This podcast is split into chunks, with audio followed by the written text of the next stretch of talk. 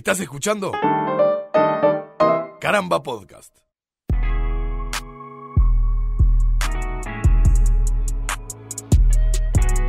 Bienvenidos y bienvenidas a un nuevo episodio de Vuelta por el Universo, un podcast para entusiastas de la ciencia y el espacio. Mi nombre es Martín Madruga y junto a Daniel Fernández vamos a celebrar el Día Internacional de los Asteroides, hablando de estos cuerpos celestes, su observación desde la Tierra, cómo y según qué criterios se los nombra y cuáles son los riesgos para la humanidad. Antes de empezar, te recuerdo que si nos seguís en Twitter e Instagram, en ambos lugares como arroba vuelta universo, vas a poder ver en tu feed día a día artículos, infografías, videos y más episodios sobre ciencia y astronomía. Si nos estás escuchando por Spotify, dale al botón de seguir. Si lo haces vía YouTube, suscríbete a nuestro canal. También podés sumarte a nuestro boletín y recibirlo semanalmente en tu casilla de correo anotándote en vueltaporeluniverso.org barra boletín. Barra boletín.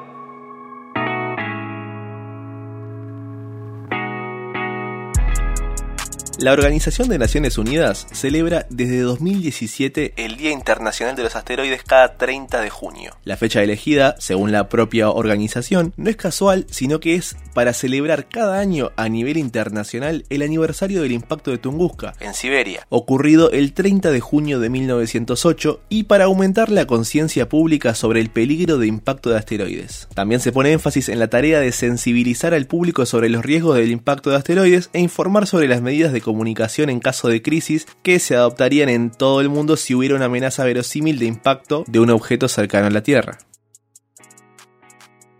Hay evidencia clara de decenas de impactos de asteroides en la superficie de nuestro planeta. Por ejemplo, en Sudáfrica está el cráter Morokweng, de unos 70 kilómetros de diámetro, que se calcula que fue provocado por el impacto de un asteroide de 5 a 10 kilómetros de diámetro hace 145 millones de años. Pero antes de empezar a hablar de por qué impactan contra otros cuerpos, de cómo es su composición y cómo podés ponerle tu nombre a uno, empecemos por diferenciar asteroides, meteoroides y bólidos. Para este episodio nos reunimos junto a Daniel Fernández, quien además de ser productor y editor de Vuelta por el Universo, es observador en el Observatorio Astronómico de los Molinos y docente de astronomía. De una forma muy resumida, los asteroides son grandes cuerpos rocosos que están orbitando alrededor del Sol. Y de ellos, la gran mayoría están entre Marte y Júpiter. Ahí es, el cinturón principal de asteroides. Los meteoroides son rocas pequeñas, más chiquitas que, que, los asteroides, incluso hasta partículas que también están orbitando al Sol. Lo que pasa es que cuando estos meteoroides entran en la atmósfera de la Tierra, la fricción hace que comience a calentarse y empiezan a emitir luz. Ese objeto, cuando lo vemos, eh, esa traza de luz, a ese objeto lo denominamos meteoro. Y bueno, a veces coloquialmente se lo denomina estrella fugaz. En algunos casos, los más brillantes y los más grandes terminan explotando en la atmósfera mientras caen, y a esos son los que también llamamos bólidos. Si el objeto original termina atravesando totalmente la atmósfera y colisiona con la superficie, a esos restos son los que llamamos meteoritos. En el caso de los asteroides, presentan una forma irregular, es decir, que no tienen una forma definida. En el cinturón de asteroides, este que está entre Marte y Júpiter, encontramos también a Ceres, que sí es un objeto esférico y bueno, por tanto también cumple con uno de los requisitos para ser considerado planeta enano. En la exploración espacial, distintas sondas se han acercado a asteroides, con menor o mayor éxito. En octubre de 1991, el orbitador Galileo realizó el primer sobrevuelo a un asteroide, Gaspra. En 2003, la Agencia Japonesa de Exploración Espacial lanzó la misión Hayabusa, dirigida al asteroide Itokawa. En 2005 llegó a su objetivo, donde logró descender y tomar algunas muestras, y en 2010 volvió a la Tierra, aterrizando dentro de lo programado en el desierto australiano, con las muestras en su interior. Esto fue histórico, ya que permitió el estudio de primera mano de los componentes de un asteroide en laboratorios terrestres. Pero por suerte también hay otras formas, más prácticas, de conocer la composición de estos cuerpos. Bueno, la composición de los asteroides es calculada usando tres fuentes. El albedo, esto es eh, qué tanto refleja la luz del Sol, el espectro de su superficie, que se obtiene al descomponer la luz que reflejan, y su densidad. Es principalmente con el de absorción de la superficie que se ha podido clasificar a los asteroides teniendo en cuenta eh, bueno, distintas composiciones. Por ejemplo, algunos presentan silicio, otros tienen altas concentraciones de carbono y otros níquel y hierro. Cada cuerpo que estudiamos en el sistema solar y el universo nos acerca a nuevas respuestas que a su vez generarán nuevas preguntas. A veces en la astronomía la pregunta de ¿para qué me sirve esto? se cuela fácil. Entonces, ¿para qué nos sirve estudiar los asteroides?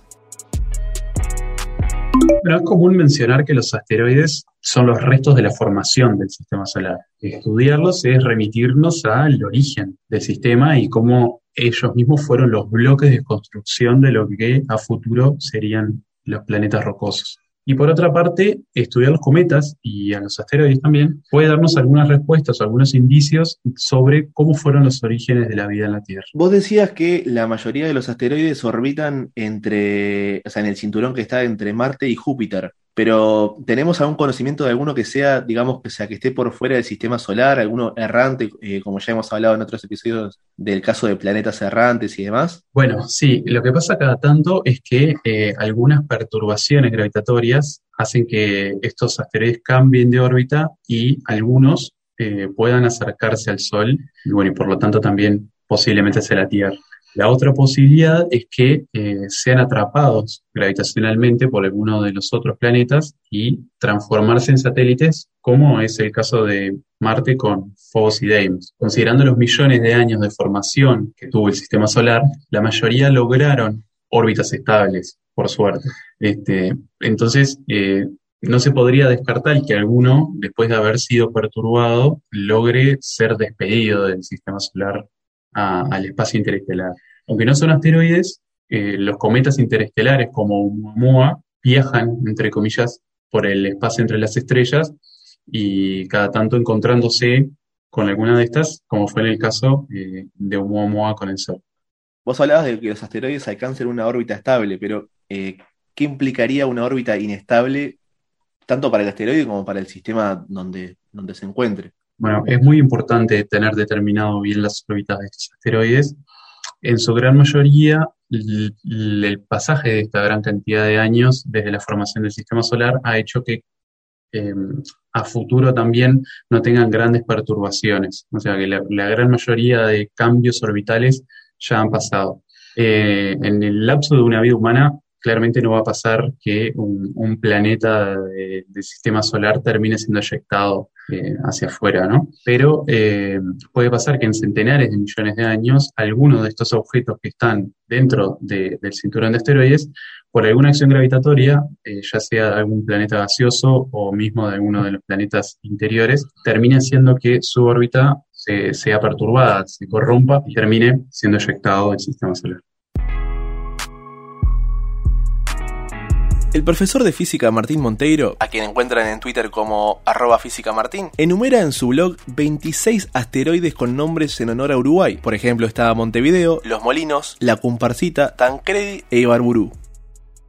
Recientemente informamos en nuestra web, vueltaporeluniverso.org, del nombramiento de más asteroides con referencias a personalidades locales. Benedetti, Cernuschi, Brusone y Sosa Oyarzábal. Estos asteroides habían sido descubiertos hace varios años, pero recién hace relativamente poco se aprobó su nomenclatura definitiva. ¿Cómo es el proceso de buscar, encontrar, anunciar y nombrar un asteroide?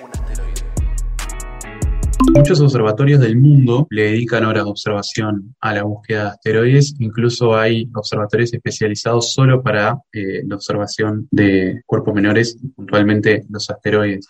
Incluso astrónomos aficionados usan sus telescopios para eh, hacer búsquedas y hacer seguimiento de los asteroides que, bueno, que ya están catalogados y posiblemente los que no. Estos objetos necesitan estar en constante observación y seguimiento para tener bien determinadas las órbitas y cómo va a ser su evolución en el futuro. Aquellos que se logran acercar a la Tierra se les denomina NEAS, por las siglas en inglés de eh, asteroides cercano a la Tierra. Actualmente existen campañas de búsqueda de asteroides como IASC o Casasteroides, que son proyectos de ciencia ciudadana en donde cualquier persona puede trabajar sobre imágenes tomadas por estos grandes telescopios en búsqueda de nuevos asteroides o reportar aquellos que ya están conocidos y que esos conocidos están donde deberían estar. A junio de 2021 se llevan más de un millón de asteroides confirmados. Ya hemos hablado acerca de los asteroides que están en el, en el cinturón, este que está entre Marte y Júpiter.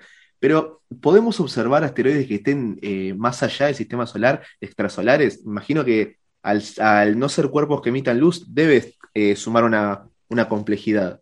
tenemos problemas incluso para observar los que están dentro del sistema solar, o sea que aumenta muchísimo más la dificultad en intentar observar uno que esté por fuera. Eh, la tecnología de los telescopios que tenemos ahora todavía no nos permite el nivel de resolución como para observar un asteroide que esté por fuera. De momento nos vamos a tener que conformar con eh, suposiciones de, o aspectos teóricos de su existencia en otras, en otras estrellas, como es el caso de los exocometas y cómo ellos pueden afectar eh, la variabilidad de la luz que nos llega a nosotros en la Tierra. Es decir, pero, pero desde un punto de vista teórico, sabemos que hay cuerpos. Mm, no, suponemos, suponemos. Exoasteroides, sí. Suena rarísimo, pero si existen en el, sistema solar, ¿por qué no podrían existir en otro? No tenemos ni de cerca la tecnología como para poder obtener una imagen lo suficientemente veraz como para que confirme eh, su existencia. Y al ser cuerpos muy pequeños, gravitacionalmente sus acciones son bastante, bastante poco fuertes. Entonces, eh, tampoco se puede inferir su existencia por eh, acciones gravitacionales. ¿Y qué es exactamente lo, que buscan? Porque uno se imagina que, bueno, cuando, cuando eh, esa observación de, estrellas o demás, es, mucho más claro eh, observar el objeto en, el cielo, pero ¿cómo te das cuenta cuando estás mirando un asteroide? O cuando encontrás un asteroide en el procesamiento de imágenes, como decías. Una vez tomadas las imágenes con un telescopio de cierta zona de cielo, los asteroides se observan como unos puntitos de luz que se van moviendo con respecto al fondo de las estrellas. Algunos telescopios están motorizados, entonces eh, hacen que en la observación, en la imagen, las estrellas queden fijas y así se puede observar la misma zona de cielo toda la noche. Realizando una técnica que se llama astrometría, se puede determinar la posición de ese objeto en el cielo y se reporta al Centro de Cuerpos Menores de la Unión Astronómica Internacional, que es la que gestiona todas esas observaciones. Si se llega a confirmar que ese objeto observado eh, no está dentro de los catálogos que ya existen, se le asigna un nombre provisional que está integrado por el año en el que fue descubierto y un código que representa en qué momento del año fue que se hizo esa observación.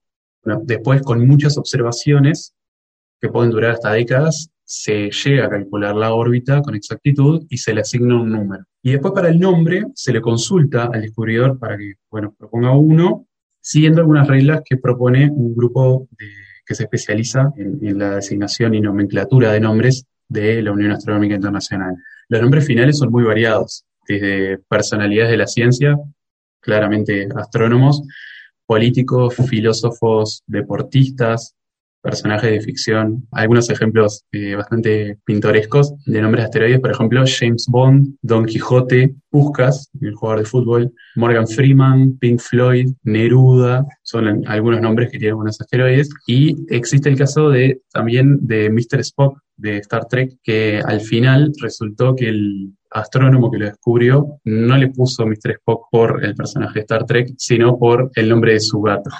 Existe una sección de la Unión Astronómica Internacional que es la que se encarga de anunciar y solicitar a los observadores del mundo cuáles son los objetos que están siendo requeridos para ser observados. Eh, existen algunos casos en donde eh, asteroides se observan una sola vez se pierden algunos años y después se vuelven a encontrar. Otro grupo de trabajo también de la UAI es la que se encarga de confirmar las denominaciones y las nomenclaturas de cada uno de estos objetos y se anuncian mediante boletines abiertos al público. Y una vez anunciado este descubrimiento y de alguna forma validado, ¿cómo es que se lo cataloga? ¿Bajo qué criterio? Según lo que anuncia este grupo de trabajo de nomenclatura de cuerpos menores de, la Unión Astronómica Internacional, en su página web tiene una serie de pautas para, para su futuro nombre. Y, por ejemplo, dice que no pueden poseer más de 16 caracteres, que tienen que ser pronunciados eh, o pronunciables en algún idioma, no pueden ser ofensivos, eh, no pueden ser similares a alguno que ya, que ya existe y ya está confirmado. Se desaconsejan los nombres de animales de compañía y no se permiten nombres de naturaleza pura y exclusivamente comerciales. Además, los nombres de personas conocidas, principalmente por actividades políticas o militares, eh, no pueden ser eh, catalogados, no pueden ser puestos en, estos objetos hasta 100 años después de la muerte de estas personas. Si te gustó este episodio, recordá que podés escuchar todo el resto del catálogo en Spotify, Apple Podcast o nuestro canal de YouTube. Seguinos ahí para no perderte de ningún estreno. ¿Querés recibir en tu casilla de correo novedades, consejos para observar el cielo nocturno e infografías? Suscríbete gratis a nuestro boletín en vuelta por el universo.org barra boletín. Mi nombre es Martín Madruga y esto fue un nuevo episodio de Vuelta por el Universo.